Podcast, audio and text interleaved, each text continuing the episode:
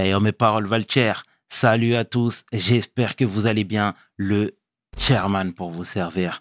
Les Guesnay m'appellent le tiers, les Fimbi 500, mais les deux sont corrects anyway. Sarcel représentant, Sect Abdoulaye évidemment. Bienvenue sur WSL, c'est toujours ton émission qui rassemble et motive.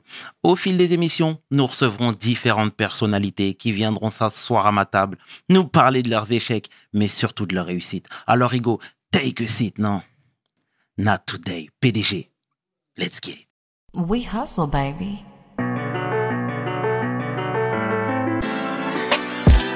Le chairman.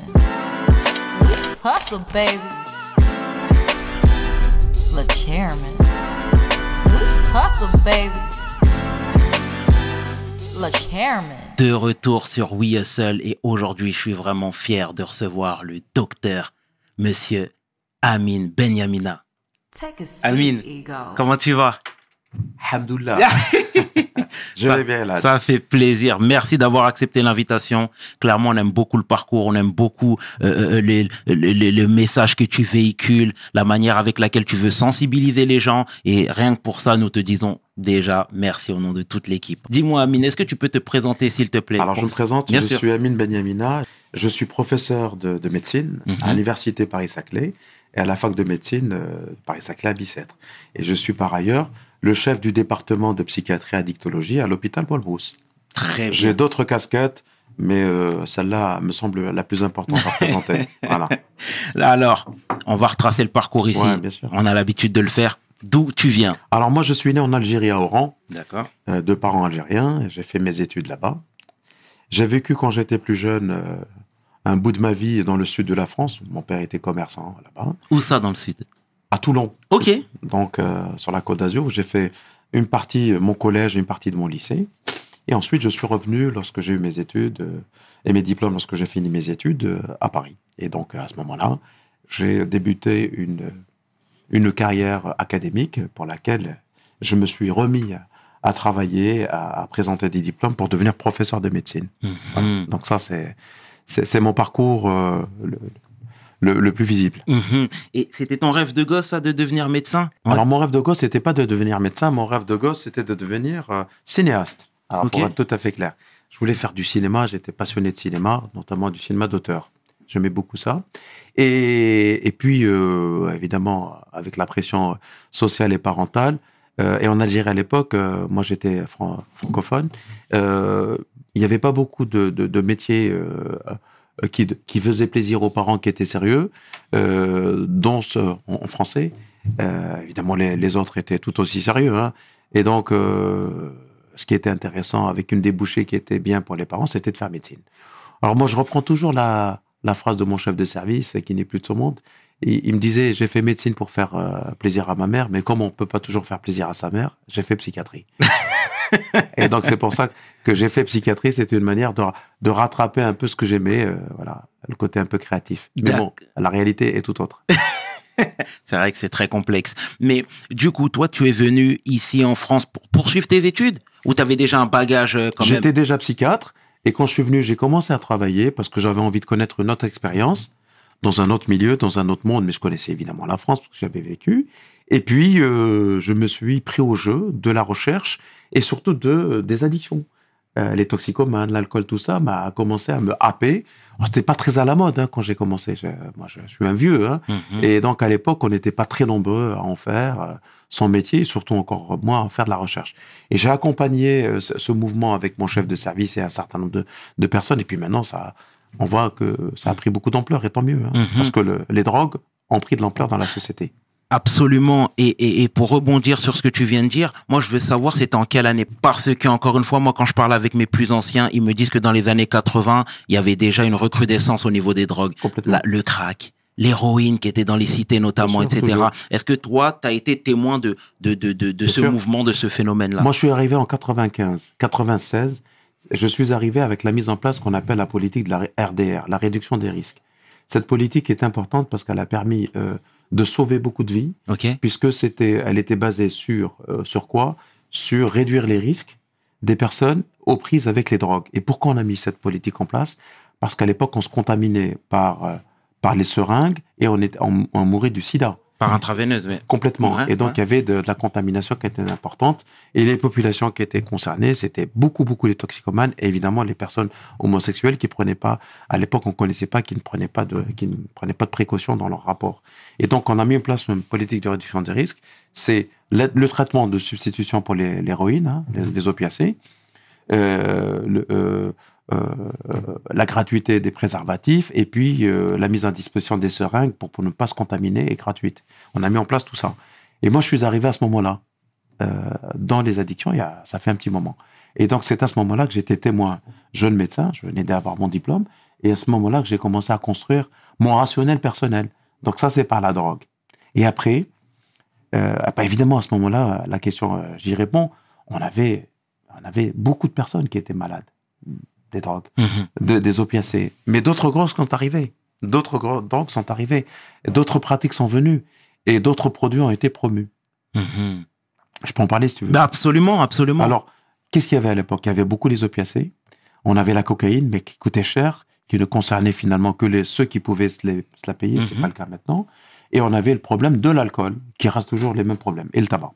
On a fait beaucoup pour le tabac en France, puisqu'on a des- baissé de beaucoup hein, le problème du tabac. On a augmenté les prix, on a fait une vraie politique de lutte contre le tabac.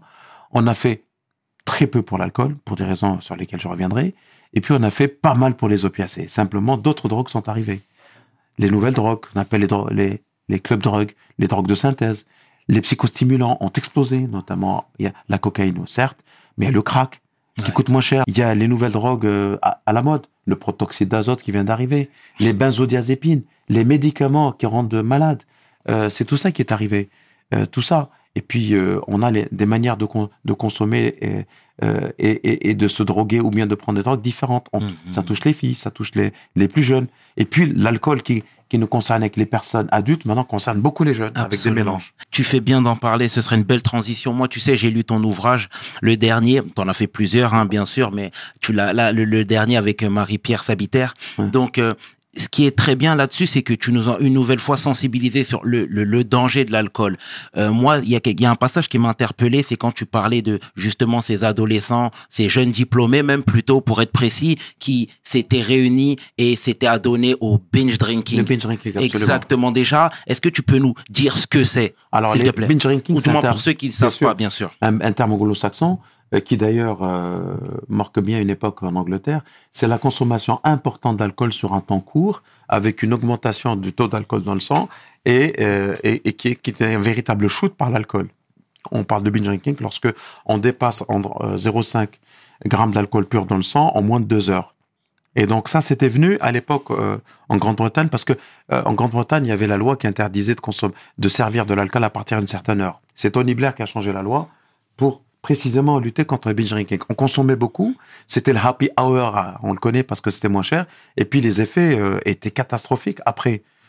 Donc on, explo- on s'explosait par l'alcool, on s'overdosait pratiquement par l'alcool, et on avait les effets qui, qui continuaient tout, tout au long de la soirée. Donc c'est ça, le binge drinking. Il est arrivé en France, et il a beaucoup euh, intéressé les jeunes. Et, euh, et on avait des comas éthyliques, on avait de la violence subie ou agie, on avait des dégâts, on avait de ce les, et, et- et on avait une manière de consommer qui était des, des consommations de- du week-end. Ça commençait le week-end, c'est vendredi, samedi, dimanche. Mhm. Et donc, et on avait euh, une vraie atteinte des jeunes. Donc, c'est important euh, de, de le signaler. Alors que la- l'alcoolisation de la per- des- des- des personnes d'âge mûr était plutôt de l'alcool tous les jours, plutôt du vin ou autre, mais, ou bien des spiritueux, euh, mais tout au long de la semaine. On avait moins le côté binge, mais on avait les dommages qui s'installaient malgré tout, avec des problèmes cardiovasculaires, hépatiques, c'est-à-dire le cœur, les vaisseaux, le foie et, tout le reste. Mais c'est quoi l'intérêt de faire ça? C'est, il y y a un effet recherché? Ah, il y a un effet de stimulation puissante, c'est un shoot. C'est, c'est l'équivalent du shoot euh, lorsqu'on consomme comme ça. Et, et donc, euh, voilà. Alors, pendant longtemps, on a cru que qu'on faire du binge drinking, n'avait pas beaucoup de conséquences. En vérité, si.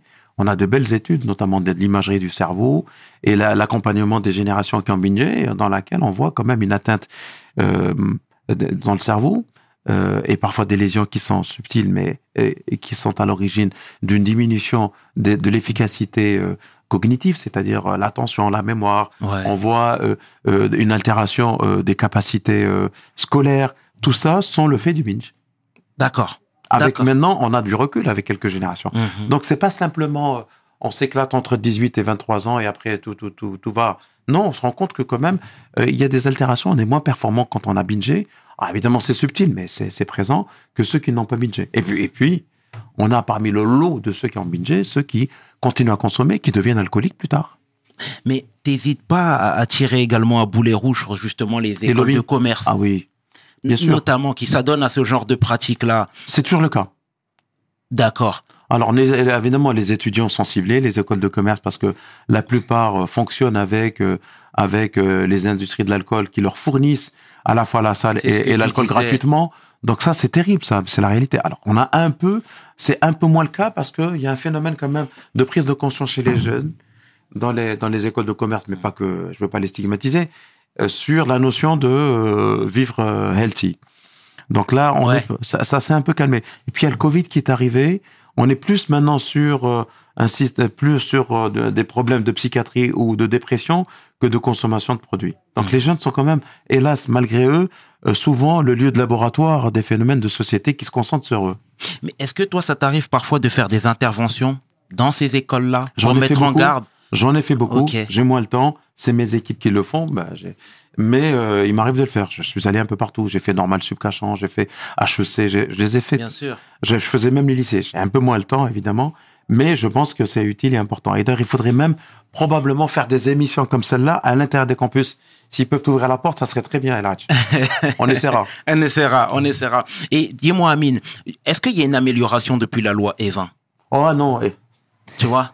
Alors, c'est bien de, ma, de, venir sur le terrain de la loi E20. Alors, la, loi E20, c'est une loi superbe qui encadre la publicité euh, de l'alcool, qui, euh, qui, est, comme tu le sais, est venue il y a très longtemps, et qui, à l'époque, euh, quand elle est venue, il n'y avait pas Internet.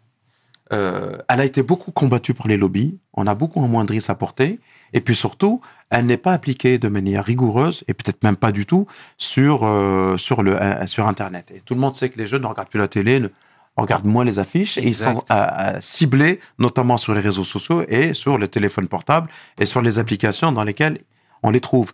Et la loi Evin n'est- pas efficace et elle ne le sera pas beaucoup si on ne l'aide pas dans ces espaces où euh, évidemment les jeunes sont captifs. Mhm. Elle est passée. Bon, Euh, on arrive quand même à faire condamner. Hein, euh, des... Moi, je suis vice-président d'Addiction France, c'est une association très importante. On a fait condamner, par exemple, Budweiser, qui a fait une pub, la, la publicité planétaire au cours de la, la Coupe du Monde. Mhm. Et on a montré qu'ils étaient en train de faire de la, de la pub sur la, bière avec un ciblage précis. Avec, euh, tu t'en souviens peut-être, dans le métro, partout dans les gares, Bud, en, en rappelant but. Absolument. Et donc, euh, on a réussi à, à faire un référé, à gagner en procès et à le faire retirer cette pub.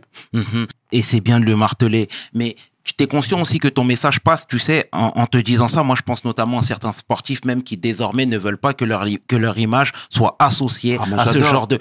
Ah, mais je sais, la, la réaction de Mbappé était Exact, fantastique. exact, Moi, exact. je tire euh, mon chapeau. euh, c'est très bien. Ils ont raison. Ils, ce sont des prescripteurs de tendance, les grands sportifs. Mhm. Euh, et on peut voir ça. Qui est, qui est touché? Ce sont leurs euh, leurs frères, petits frères, petites sœurs. Pour la plupart, se viennent de banlieue. hein, quand ils ont poussé le ballon, c'est à eux que s'adresse aussi euh, Mhm. le message de ne vous laissez pas embarquer. C'est des drames personnels et familiaux. Donc non, non, c'est hyper important. Mhm. J'espère que tu pourras avoir ces sportifs ici qui viennent parler. On non, mais c'est hyper important. Bien sûr. Non, mais tu fais bien de le dire. Mais tu sais, toi, en faisant toutes ces interventions, tous ces, tous ces ouvrages, ce travail au quotidien, tu te sens pas impacté à, à, à titre personnel. Ça déteint pas sur ton humeur, sur ta manière de voir la vie, etc. Parce que J'espère c'est- que non. c'est- prenant tout ça, tu vois. Non, mais moi, je fais ça de manière passionnée. euh, c'est mon métier. Euh, avec les années, et puis en même temps, je suis psychiatre, on arrive à se protéger et à être à la fois à l'intér- à l'intérieur et puis se décentrer. Sinon, je serais plus utile. Ouais. Non, mais c'est vrai. Si ça ne si ça ne me touche pas, ben, ben, je ne peux pas être efficace. J'espère que je le suis. Et en même temps, il faut rester aussi euh, efficace au sens où euh, euh, une intégrité psychologique est importante là-dessus. Absolument. Il faut avoir de l'empathie. Tu sais ce que c'est l'empathie? Absolument. L'empathie, c'est avoir une résonance affective avec les personnes que l'on soigne, sans pour autant euh, avoir du recul, ni trop euh, de sympathie, sinon c'est pas possible. Mm. On se mélange et puis on est plus efficace. Mhm. T'as bien raison de le, de le souligner, Amine. Et tu sais, moi-même, euh, dans le cadre d'une de mes activités, j'ai déjà aussi accompagné certains, certaines personnes dans des XAPA. Ah oui, je connais évidemment. Ouais, ouais, c'est, ouais. c'est génial. Tu as fait ce qu'on appelle de la pérédance. Absolument. Je, je dis pas que tu as consommé, mais Non, ça, ça non, non, ressemble à ça. c'est de l'accompagnement. C'est de l'accompagnement plutôt. Oui, exactement. C'est de l'accompagnement. Mais euh, est-ce que, parce que moi, clairement, les personnes que j'ai accompagnées n'ont malheureusement pas pu s'en sortir. Mais est-ce que tu penses que le suivi est toujours euh, optimal? C'est- difficile de dire ça. Tu sais, la prise en charge d'une personne qui a des problèmes d'addiction, c'est une prise en charge qui est individualisée. Déjà, on peut se rappeler ce que c'est le XAPA pour ceux qui ne savent pas. passe, c'est le centre de soins et d'accompagnement des personnes addictes. Tout à fait. Donc c'est voilà, c'est un, c'est une histoire entre euh, une personne et l'équipe qui le prend en charge. Voilà, euh, on peut pas euh, sauver tout le monde en, en- en gros, mais euh, il faut mettre tous les moyens pour pouvoir lui permettre de sortir de cette histoire. Et donc il- euh, la plupart sont aidés, la plupart on arrive à, à- à- à les sortir, on réduit les risques pour qu'ils restent encore en vie et sans s'abîmer. On, on peut s'abîmer physiquement, intellectuellement, socialement et mentalement, quoi. C'est tout ça. Et, et parfois, évidemment, c'est pas simple. C'est pour ça qu'il y a une place pour tout le monde. Pour le médecin, pour l'éducateur euh, spécialisé, pour le psychologue, pour l'assistante sociale et surtout pour euh, l'entourage familial, amical et la société, elle est là. Voilà. Les pouvoirs publics sont là pour euh, pour euh, avoir un regard un, regard positif sur nous et sur les personnes qui qui souffrent pour pouvoir les, les amener à sortir. C'est tout ça. C'est un on- finalement on, on s'organise autour de la personne souffrante. Mhm. Et du moins dans, dans l'idéal, c'est ça. Mais sans transition, tu sais, moi, j'ai j'ai- j'ai j'ai lu l'ouvrage d'une personne qui luttait contre ses addictions, Laurie Moucheron. Mhm. Euh, c'est une personne, si tu veux, qui était addict au crack. Oui. Et en fait, elle parlait de sa bataille. Elle vivait sur la colline du crack à Port de la ouais, Chapelle, là-bas, exact. Et euh, voilà, elle a décidé de se prendre en main après avoir eu un enfant. Mais elle parlait également, elle, d'un sevrage vraiment à la rude. Elle- Elle-même, elle était tombée sur Ouais. des personnes vivant euh, euh, dans les îles, hein, pour, euh, Oui. pour, pour ne pas les citer, en disant que là-bas, le sevrage, il était beaucoup plus strict, beaucoup plus rude. Est-ce que c'est pas une pratique qu'on pourrait appliquer ici? On peut le faire. Lorsque dans mon service, euh, on accueille des personnes craqueuses, euh, le sevrage se fait, c'est un sevrage sec, mais c'est un sevrage médi- médicalisé. Ouais. C'est-à-dire, euh, évidemment, on leur donne euh, euh, des traitements et un, et un environnement pour leur faciliter, pour atténuer la souffrance. Un sevrage sec, c'est pas comme, genre, je vois un peu, il y a des sevrages dans les, ce qu'on appelle dans les communautés, tout ça, c'est compliqué. Moi, pour ma part, je, je, suis assez rétif là-dessus. On n'a pas besoin de souffrir pour s'en sortir. On peut faire les choses avec, en amortissant le, le problème. Mais tu sais, c'est pas le sevrage euh, qui fait ça, qui fait, qui permet de sortir les gens de, de l'addiction. Le sevrage est une période dans la, prise en charge, mais c'est tout l'accompagnement, tout ce qu'on appelle la gestion de la rechute ou bien le maintien de l'abstinence lorsqu'il faut euh, être abstinent de fait. Et pour le crack, il vaut mieux l'être parce que toute prise re- restimule l'envie. Donc c'est tout ça qui est important. C'est accompagner les personnes dans le temps. Nous, on a des, dans, notre file active à Paul Brousse, on a des gens qu'on a, qu'on suit depuis 10 ans, 15 ans, 20, moi, 20 ans. Ils vont bien. Ils viennent nous voir, parfois une fois par an. Mais ça va. Alors qu'au début, c'était trois fois par semaine. Tu vois un peu comment ça, ça fonctionne? Absolument. Ne perdons pas espoir. Et justement, en parlant de Paul Brousse à l'hôpital, là-bas, tu disais que euh, évi- évidemment, il y avait une recrudescence des jeunes. Les jeunes euh, s'adonnaient encore une fois à ces nouvelles pratiques, Ouais. etc. À tel point qu'il y avait une section euh, qui avait même été créée. Pour les jeunes, on a un hôpital de jour pour les jeunes de 15-23 ans. Parce que euh, il, nécessite plus de présence, Ouais. plus de soignants et une adaptation de, de l'outil de soins, c'est ce qu'on a fait. Et puis en même temps, euh, on les hospitalise peu. Alors, il nous arrive de le faire, mais euh, c'est un vrai accompagnement, c'est une prise en charge euh, taillée sur mesure, et ça c'est important. Mais quand tu parlais tout à l'heure de justement que les jeunes euh, euh, étaient vraiment friands de ces pratiques, encore une fois, je mets pas tout le monde dans le Bien même sûr. sac, mais ça dépendait des classes sociales ou aujourd'hui c'est tout le monde. quand t'es arrivé, Ouais. c'était déjà des niches ceux qui prenaient? Alors, pas vraiment, je vais t'expliquer, parce qu'on a... Alors, il y avait une espèce de caricature. Les jeunes de banlieue euh, commerçaient le cannabis et c'était les jeunes riches qui étaient addicts et les autres se protégeaient. Non, c'est faux, tout ça. Tout le monde touche à tout. Il y a une espèce de... Il n'y a plus de marqueur social par la, pour la drogue, parce que le, euh, le crack dans les années... euh, la cocaïne dans les années 80, c'était les gens qui avaient de l'argent, c'était le milieu de, du spectacle et des journalistes. Maintenant, c'est pas vrai. Maintenant, des, on a des consommateurs de cocaïne ou bien des expérimentateurs chez des gamins sortis du lycée. L'alcool, c'est plus le le- le- l'homme d'âge mûr cravaté. Donc c'est c'est c'est de moins en moins le cas. Pourquoi? Parce que euh, la prohibition de l'alcool a explosé l'organisation industrielle de, de la drogue et, et euh, plus il y a de gens qui consomment, moins ça coûte cher et plus on recrute des consommateurs. Mhm. Tu vois? Absolument. Et, et en termes de statistiques, Oui. ils sont beaucoup plus jeunes, les consommateurs aujourd'hui? Alors on a des, des, des, co- des contacts qui sont se rajeunis. Mais pas tant que ça, attention, il n'y a pas la bérésina. Le contact s'est rajeuni, et, mais on reste toujours sur les mêmes tranches. Ouais. Par contre, il y a des produits pour lesquels il est absolument interdit de consommer tôt, parce que ça risque, on augmente les risques d'avoir des maladies psychiatriques, comme le cannabis, la consommation précoce est, un- est quelque chose d'assez dramatique, surtout avant 15 ans. Mhm. Là, c'est un message que je passe, Mhm. par exemple. Et ah, c'est fou, c'est fou. Et d'un point de vue économique cette fois-ci, justement, tu as pointé aussi Ouais. le doigt, euh, t'as pointé du doigt euh, le fonctionnement Ouais. de l'État. Ouais. Pourquoi? Alors moi, je pense qu'en France, on est en retard. Euh, la planète est en train de bouger pour pouvoir mettre en place ce qu'on appelle la politique pragmatique de réduction des risques. Parce que la guerre à la drogue s'est transformée en, euh, en guerre en drogués et les, et les trafiquants sont, euh, se sont montrés euh, euh, assez forts et même plus forts que l'ADA aux États-Unis. Donc, pour pouvoir protéger les consommateurs, on met, on continue évidemment à faire la guerre aux- aux trafiquants, mais en même temps, on essaye d'avoir une politique pragmatique. Au lieu d'a- d'attaquer les- on essaie de protéger le récepteur, celui qui consomme. Et donc c'est pour ça que une part de légalisation encadrée pour certaines drogues permet de retirer cette population captive des, euh, des trafiquants et leur offrir un espace de consommation et pouvoir leur permettre de rentrer dans des sas de soins et pouvoir avoir un regard un peu plus un peu plus vrai sur les populations qui consomment. C'est pour ça qu'en Allemagne, la légalisation du cannabis encadrée, c'est pas pousser les gens à consommer, c'est une vraie politique de santé publique. Et en France, le, le débat pa- patauge, pour ne pas dire euh, est à l'arrêt. Je te rappelle que le, le rapport du CESE, il y a, qui est sorti il y a une, se- 15 jours, 3 semaines, préconise quand même une, logali- une, une- une légalisation en- encadrée du cannabis, non pas pour pousser les jeunes ou les moins jeunes à consommer, pour pouvoir mettre en place une politique pragmatique pour euh, concurrencer et casser le trafic et soigner de manière intelligente ceux qui consomment et avoir une filière qui ramène des sous, puisque tu parlais de ça, pour pouvoir un peu ruisseler sur la prévention Mhm. avec de l'argent. Et aujourd'hui, toi, t'as tes, euh, c'est pas péjoratif quand je dis ça, mais t'as un peu tes entrées dans le gouvernement, etc. Est-ce que c'est des, c'est des sujets que tu emmènes sur la table? Régulièrement. Je, je, euh, je pense que les, les politiques ne sont pas. Donc les politiques ne sont pas aussi mûrs que les Français. Et euh, il faut continuer à faire de la pédagogie, ne pas se laisser finalement euh, euh, amalgamer avec ceux qui euh, ceux qui euh, promeuvent la, le, le cannabis ou la drogue. Moi, je suis prof de médecine. Euh, la première de mes missions, c'est de soigner. Et je suis médecin aussi, surtout. Et donc non, euh, c'est quand je dis ça, souvent, moi, je, en Suisse, je sais ce qui va, ce que je vais voir sur les réseaux sociaux.